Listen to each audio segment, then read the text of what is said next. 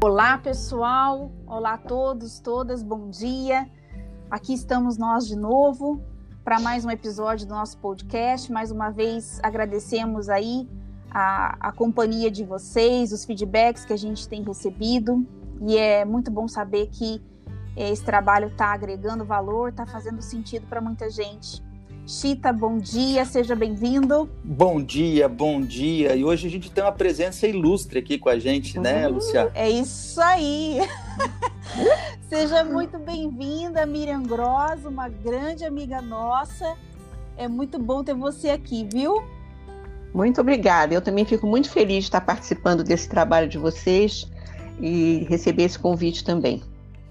Alegria, bom demais, encontro esperado. A gente gostaria de estar pessoalmente mais próximos, né? Mas, enfim, é bom demais porque é, o encontro pode acontecer de muitas formas, né? E a gente então está trazendo a Miriam, é a nossa ideia é poder trazer outras pessoas também que agreguem nessa reflexão, que possam contribuir conosco é, a partir de outros pontos de vista, né, sobre essas reflexões que a gente vem, vem trazendo e vem falando aqui.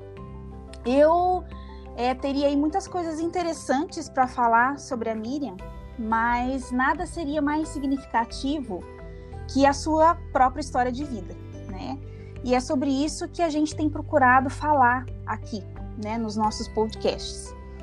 A Miriam é psicanalista, ela realiza um trabalho aí fantástico de acompanhamento e de aconselhamento de pessoas. É, eu mesma tive o privilégio de trabalhar ao lado dela em alguns processos formativos, né, alguns encontros. E eu sei o quanto que você fez e o quanto que você faz diferença na vida das pessoas, né? Não pelas técnicas ou conteúdos que você domina, mas por quem você se tornou diante dos desafios e também dos sofrimentos que a vida te apresentou, né, Miriam? E aí, assim, dentro dessas experiências, né, que nos aproximaram e também fortaleceram a nossa amizade aqui, é, minha, tua e do Chita, é, estão justamente essas experiências de perdas, né, perdas de pessoas próximas, de pessoas que amamos. E algumas perdas dessas repentinas, né, de pessoas ainda jovens dentro das nossas famílias. No seu caso, a perda do seu filho, né, é, ainda muito jovem, com uma vida, uma carreira promissora né, em medicina, e com, também com toda uma expectativa, é, especialmente paterna, né, de ver a realização profissional desse filho. E um tempo depois, é, o processo de adoecimento do teu marido, e é, possivelmente muito em virtude dessa perda é, que ele teve dificuldade de elaborar, de digerir, enfim, que acaba aí desenvolvendo um, um Alzheimer, né? E o quanto o processo também de despedida, nesse caso, lento, né, diferente do que foi com seu filho, mas que também foi muito, é, foi extremamente exigente para você, né? Então, Miriam, assim, quando a gente, é, quando você passou por essas perdas, você passou agora recentemente por uma outra perda também muito significativa, a perda da sua irmã, que também foi muito repentina.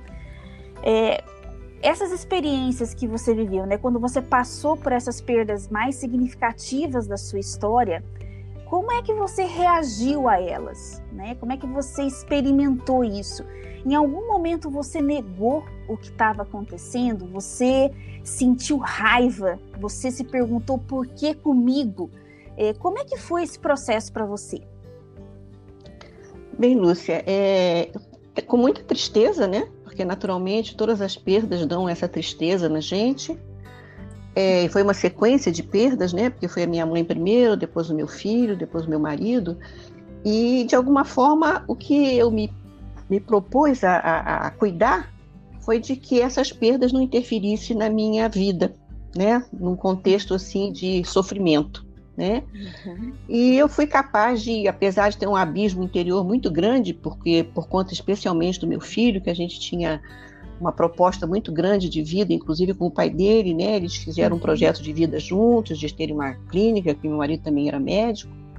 Uhum. E ele negou toda essa situação a princípio, né? O Grossi não, não conseguiu trabalhar, né?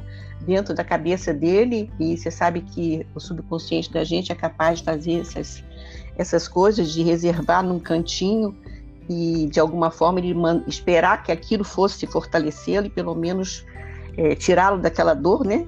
E uhum. ele terminou falecendo também, né? Ele não deu conta de vivenciar esse processo de sofrimento e de perda, né? Uhum. Mas eu não fiquei muito assim, não permiti que essas perdas, apesar de terem significados afetivos muito grandiosos, elas interferissem no meu projeto de vida e no meu propósito de vida, principalmente, né? Porque uhum. é, quando você coloca aqui o porquê que eu mudei a pergunta do porquê para o para quê, é, no dia que eu encontrei, porque foi uma perda muito exigente, a gente sabe que a morte é, é, é um mistério, né? E eu fazia perguntas para esse mistério e a gente não tinha resposta, né? Porque na verdade a gente não tem mesmo. É. Mas esse filho, esse foi um sofrimento muito grandioso, que não foi uma morte assim, que a gente sabe que a única certeza que a gente tem na vida é essa, é, é morrer, né? Exato. A gente não sabe se vai ser rico, feliz, como vai ser mas de alguma forma é a forma que foi, né? Eu fiquei seis dias na busca desse filho, que foi um acidente muito muito exigente, né? Afetivamente. Uhum. Encontrei esse filho a 60 quilômetros de onde caiu, foi um foi num rio que ele que houve o acidente. Então nesse momento eu me senti assim num abismo muito profundo, muito profundo. Mas eu não, naquele momento foi um momento de perda de fé, né? Porque a fé de alguma forma ela não é definitiva e eu testei isso que ela não é mesmo. Uhum. É, eu tive o sentimento do abandono de Deus nesse momento. Me senti abandonada. Nós somos cristãos, cristãos católicos e praticantes e naquele momento eu senti o abandono de Deus, né? Uhum. Mas ao mesmo tempo que eu tive todas essas sensações de, de dores, de sofrimento, de perguntas e sem respostas, eu consegui me reerguer me reerguer em qual sentido? No sentido de que eu tinha uma proposta de vida para mim também. Um hum. propósito de Essa vida é minha... também. Essa é uma pergunta que eu gostaria de, de, explorar e conversar contigo. Como é que você ressignificou, significou esse sofrimento profundo que você viveu, Miriam? Como é que você ressignificou é, isso? Eu ressignifiquei a princípio porque, como meu marido se ausentou, meu luto foi um luto muito sozinha, de alguma forma, porque como ele fingiu que não aconteceu, eu não tive essa parceria de, de poder ficar muito próxima só do sofrimento e da dor. É, eu tenho uma filha ainda, tenho essa filha, tenho uma filha que é uma filha adotiva, de coração, e comecei a ver que eu estaria tão sozinha que eu teria que ter algum meio de poder me fortificar, né, para que eu continuasse vivendo, continuasse na minha profissão, continuasse com a minha vida maternal, a minha vida familiar, a minha vida de proposta de vida, de continuidade de vida. E, naquele, e retomei a minha fé. Eu busquei na fé um reforço muito grande espiritual. Né? Eu busquei essa na fé uma forma de poder me ressignificar. Né? E esse significado que eu dei à minha vida, para que hoje eu pudesse estar aqui conversando com vocês, é de que nada na vida é definitivo. E eu queria que a minha vida continuasse num sentido de fazer algumas outras coisas, dar um, um significado diferente a só o sofrimento e a dor, né? Porque eu costumo falar muito que a dor ela é inevitável, eu não pude fazer nada por isso, né? Mas o sofrimento ele é opcional. E eu não fiz a opção de deixar que esse sofrimento interferisse nos meus projetos de vida e que fosse um significado para a minha vida. Eu Perfeito. não permiti isso né? Eu, Miriam, é, eu, é. Tá, não, perfeito. Eu, eu quero só complementar, né, nessa linha que você está trazendo, né, porque você, essa frase eu escuto muito de você, né, de que a dor é inevitável, mas o sofrimento é opcional. E, e essa é a nossa condição humana, né? Nós vamos viver perdas, dores, e a diferença está muitas vezes na maneira como eu vou lidar, como eu vou responder a essa dor. Porque a gente, assim, como você fala, né, não é uma questão de comparar ou medir a dor ou a perda de cada um. Cada um tem a sua dor, tem a sua cruz, a sua experiência que é muito particular.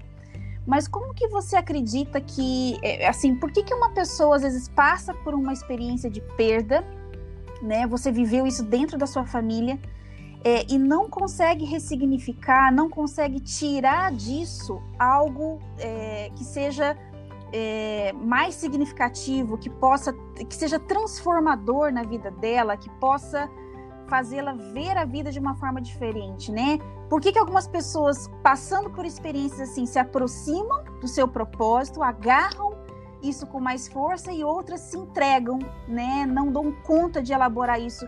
Como é que foi isso para você e como é que você vê isso de forma geral? É, eu especialmente, Lúcia, é, como eu disse no início, eu não, eu não me permiti que o sofrimento fosse maior que a minha vida.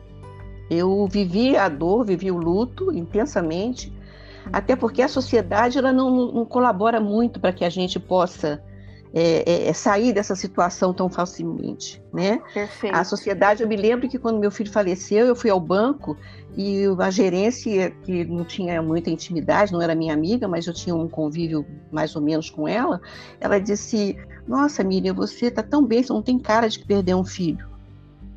Então a sociedade quer que a gente viva é, o sofrimento para justificar que você tem realmente passou por aquela dor. Uhum. Ela não nos ajuda. A, a viúva, quando você vai ao enterro, se você está com um pouquinho de batom, ela já diz: ah, nossa, você viu como é que ela está? Ela já deve estar tá com intenção de outra coisa. Então, a sociedade não colabora muito para que a gente possa sair desse, desse abismo. Ela uhum. é uma proteção que afunda. As pessoas não vêm falar para a gente que saia disso. A gente é aquela mão na cabeça e você vai ficando para baixo, para baixo, para baixo, até para dar uma satisfação às pessoas de que você está sentindo aquela dor, que aquela pessoa foi importante, que aquela pessoa teve significado na sua vida, que você amou aquela pessoa, né? Uhum. Então eu não permiti isso. Eu não permiti que toda... Qual é qual é a cara ideal de quem perdeu um filho? É, qual é a cara ideal de quem perdeu um marido, é, né? Eu é. senti isso na pele. Quando eu perdi minha mãe, meu pai, né, meu pai veio antes, minha mãe oito meses depois, as pessoas falam assim, nossa, ele tá. Tem que dar um remédio para ele porque ele vai desabar, ele tá fora. A ficha não ele, caiu, né, Chita? Não tá triste. Olha, falava assim para minha esposa: se cuida porque ele vai se desmoronar e tal. É verdade. É muito louco isso. É verdade. Então, a própria a sociedade, a convivência que a gente tem das pessoas próximas, elas não colaboram para isso, né? Você tem que ter o um enfrentamento de que as coisas que as pessoas desejam da gente não é o que você está sentindo. Eu não tenho que ter cara de perder filho, eu não tenho cara de perder é, marido, até porque juridicamente a, a, não existe nenhum um nome para essa dor de perda de filho, né? A gente perde filho, fica perde mãe, a gente fica órfão, a gente perde marido, a gente fica viúva. Então, a, juridicamente é a dor que não tem nome.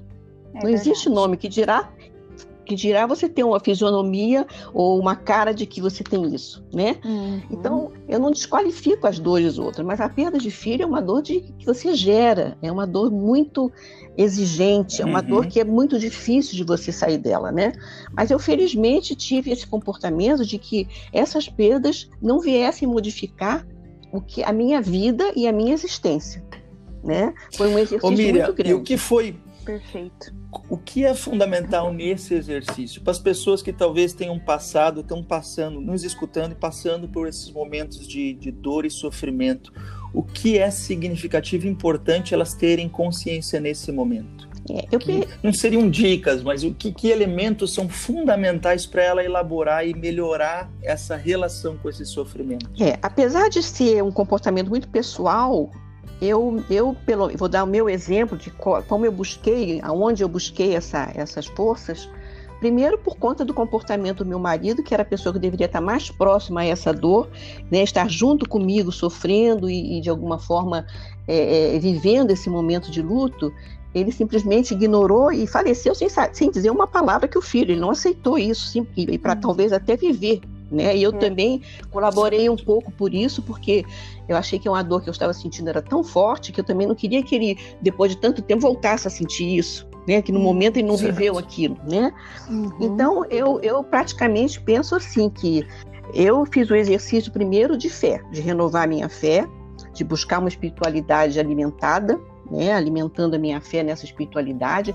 Parei que isso não era coisa de Deus, porque no início eu fiquei achando que Deus fez comigo, por que foi eu, por que não foi, e eu uhum. então vi que não era, eu constatei isso, que não era, eu não fiquei, ninguém me disse que não era, eu constatei isso, busquei essa informação interior, Até porque a gente viu que no momento que eu encontrei meu filho, tinha um monte de coisa do rio. Quer dizer, as pessoas que colocaram que se o rio tivesse um percurso natural, talvez não tivesse acontecido dessa forma, né? Sim. A gente pudesse visualizar no percurso normal. Né? Então eu comecei a buscar essas informações e essas para mim mesmo, interior. Né? Eu, tinha, eu me lembro que eu fiz um curso de teologia, estava num curso de teologia, as aulas começavam em março, meu filho faleceu em janeiro, um padre que dava uma 15, 15 dias ele vinha para dar uma aula, ele me viu triste, né? Porque eu não estava alegre, eu estava triste, mas não estava sofrendo, né? Uhum. E aí esse padre falou para mim assim, não, não, Miriam, nossa, você é uma pessoa que tem uma espiritualidade tão boa, tão trabalhada e tal, não fica assim não, porque Deus é pai. E eu então, naquele momento de dor que ainda estava profunda, disse para ele, eu sei que ele é pai, porque se ele fosse mãe, ele não faria isso comigo. para você ver que os sentimentos são diferentes, apesar de ser o sentimento de Deus, né? Claro. E ele saiu sem me dizer nada. Ele não, não conseguiu ter uma resposta, apesar de ser um religioso, com toda uma formação cristã trabalhada, ele não conseguiu me dar essa resposta. Né? Então é uma coisa íntima mesmo. Então, é, então eu busquei nessas, nessas, nessas coisas, né? na minha espiritualidade, na minha crença, no meu testemunho, porque eu tinha as filhas, que a minha filha falou, mãe, o que, que adianta a gente ser isso? Meu pai era tão cristão, você está na igreja, como é que a gente vai ser agora? Porque o adolescente não tem essa, essa capacidade de entendimento assim rápido das coisas, né? E então eu dizia para ele, não, nós temos que continuar sendo o que a gente é, acreditando na nossa Agora religião. Agora você... Uhum você toca num ponto fundamental que é nesse processo de aceitação, né? É acolher a dor, ah, acolher o sofrimento para que ele possa ser diluído, ser elaborado, né? Uhum. Ô, ô, ô, Miriam, e você acredita que uma pessoa pode ainda viver plenamente com essas perdas, com essas tantas situações de sofrimento, de morte, inclusive das pessoas que a gente ama? Eu acredito e vivencio isso, né? Eu vivencio essa felicidade né? Porque essas pessoas, apesar de serem pessoas importantíssimas, que eu tive um relacionamento afetivo com essa com o Gross, que ele é único, a Lúcia sabe da minha história com ele, uma, era uma pessoa única, era uma pessoa completa, era uma pessoa, um médico fantástico, uma pessoa fantástica, e apesar de você ser essa tudo, você vai, vai sendo bom pai, bom familiar, bom amigo, enfim. E, e nessa verdade, e nessa, nesse sentimento de busca dele, eu fiquei pensando que eu vivi sozinha essa dor, não permiti que essa dor me fizesse parte da minha, da minha, da minha, da minha continuidade de vida, né? E, e, e, acreditei que essas pessoas elas faziam parte da minha vida, mas elas não eram a minha vida. Então eu não pude fazer hum. com elas não eram a minha vida, nem da minha nem a minha felicidade. A minha felicidade era construída por mim. Importantíssimo. É, eles, eles, eles faziam parte da minha vida e faziam parte da minha felicidade mas eles não eram a minha felicidade e nem eram a minha vida. Apesar da intensidade que eles que eles tinham significado, significado né? Então, uhum. quando eu falo isso uhum. para as pessoas, as pessoas às vezes pensam que você está priorizando uma coisa particular, pessoal na vida, né?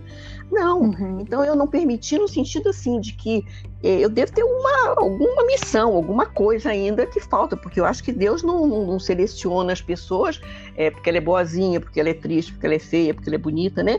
Então eu devo ter um propósito, que eu tenho realmente esse propósito de vida, e isso me fez assim alimentar de uma forma diferenciada, entre aspas, porque me fortaleceu em acreditar em muitas outras coisas que, na minha, que eu não tinha prestado atenção, né? Que é na, no fortalecimento, é, é, na dor que a gente pensa que ela está tão profunda que nunca mais você vai sair desse buraco, né? E eu olhei para o meu abismo, só olhei e saí.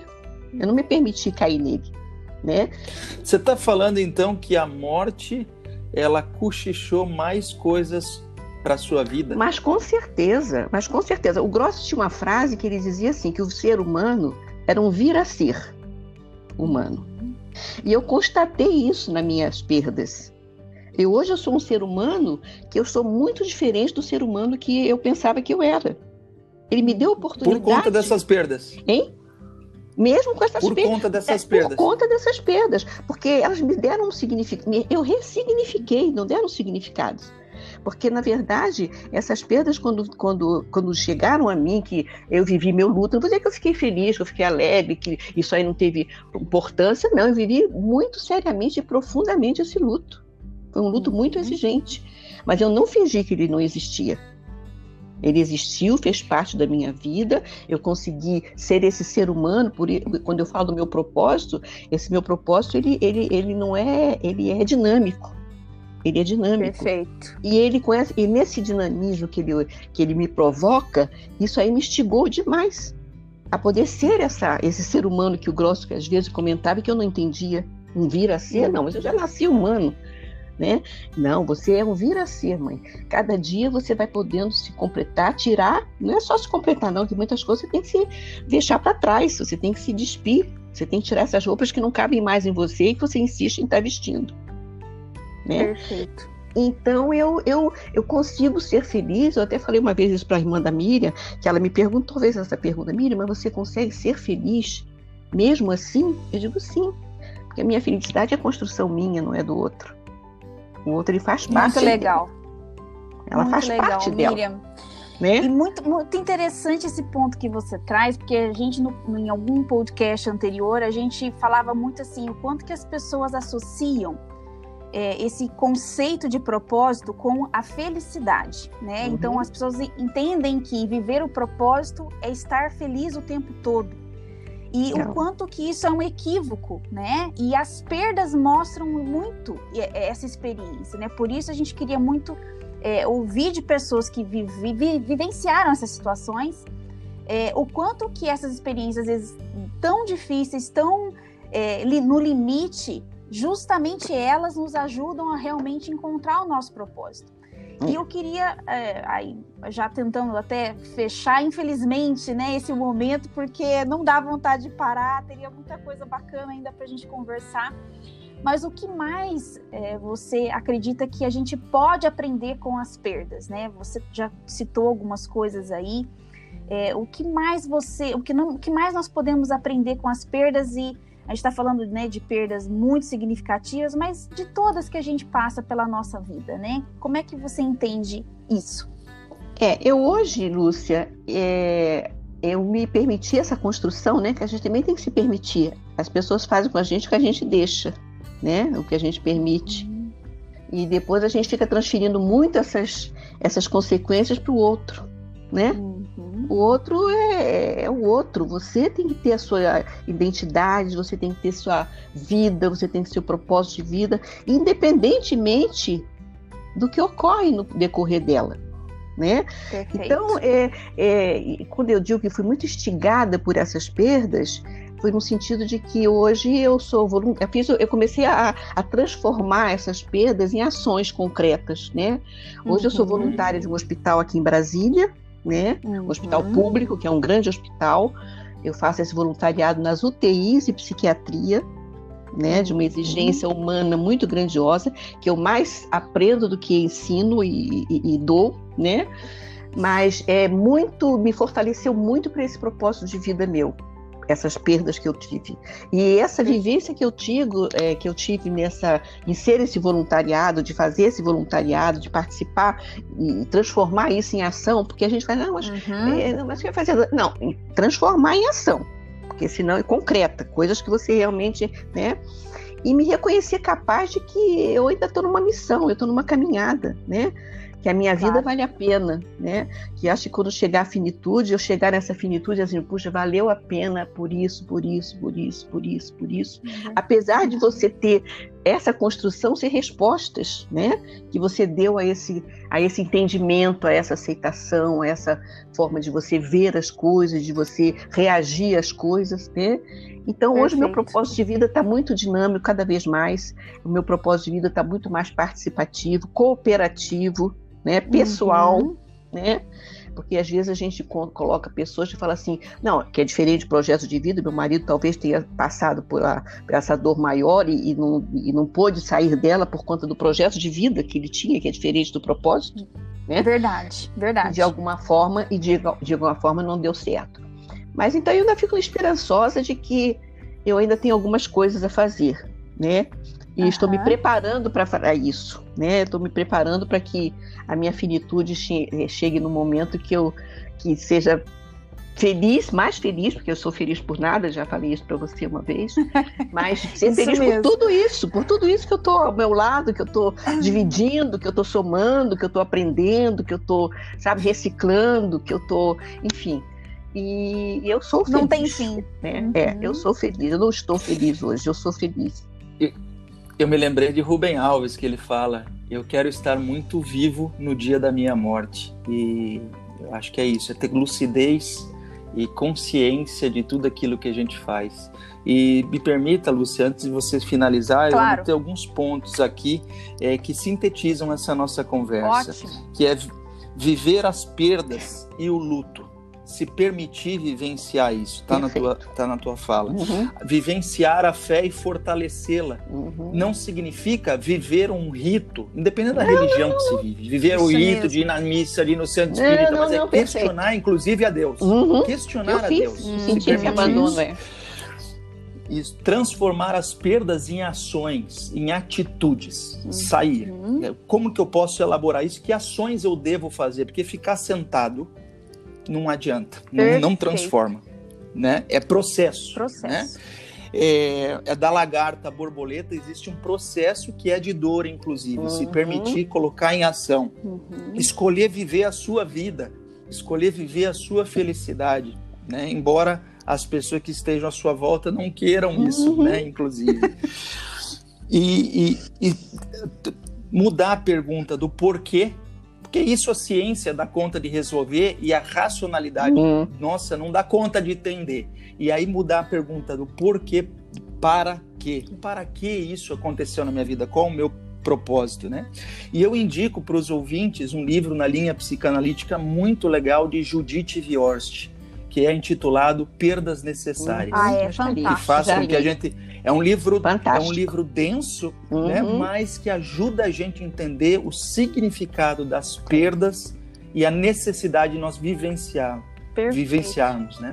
Eu li esse livro, fantástico, fantástico. Fantástico. Agora mesmo. eu queria só, eu queria só encerrar aqui com, eu, eu, tenho uma fala de Fernando Pessoa que eu adoro e gosto muito, hum. e tem muito a ver aqui com a nossa conversa. Que ele diz o seguinte: Legal. que há um tempo que é preciso abandonar as roupas usadas que já não cabem mais em nós, esquecer os nossos caminhos que nos levam sempre aos mesmos lugares. É o tempo da travessia. É o tempo, se não fizermos e não ousarmos fazê-la, teremos ficado sempre à margem de nós mesmos. Lindo. Perfeito, Miriam. E Fernando Pessoa me inspirou a isso. Eu não estou à margem de mim mesma. Eu consegui nadar, consegui chegar em vários portos, conhecer pessoas maravilhosas que hoje me fazem estar aqui dividindo com vocês isso. Muito obrigada pelo convite, viu? Vocês são maravilhosos, estão fazendo um trabalho maravilhoso. Nossa. Como agradecer, Emocionado né? aqui. Como agradecer, Miriam. Obrigado, acho que é pouco por esse momento. Gratidão. Quero viver o suficiente para te agradecer muitas vezes ainda pela sua história, pela sua doação, pela sua entrega, pelo seu testemunho de que é possível, né? Uhum, Eu uhum. fiquei muito com uma frase aqui, acho que é de um salmo, é, onde o salmista pede a Deus: transforma meu pranto em dança. E essa capacidade de transformar uhum. o nosso pranto em dança é uma capacidade de cada um, né? É cada um que é capaz, só cada um é capaz de dar os significados e transformar a sua dor em dança. Eu vejo isso na sua vida. Vejo a sua vida Verdade. como uma dança e agradeço e sou muito privilegiada de fazer parte dessa dança também. É, porque até Deus, Gente. Deus até pode tudo, mas ele prefere contar com cada um de nós. E é isso que eu quero Nossa. que ele continue contando comigo sempre ele conta. Eu não tenho muita, eu não tenho muita condição de falar, não, porque eu estou emocionadíssimo. é, mas dizer assim, ó, muito obrigado pela vida de vocês, vocês fazem a minha vida ter muito mais sentido porque vocês existem. Um grande beijo a vocês, beijo. um grande beijo a quem muito nos obrigada, escuta aí. Muito obrigado, obrigada, obrigada. Beijos, querido.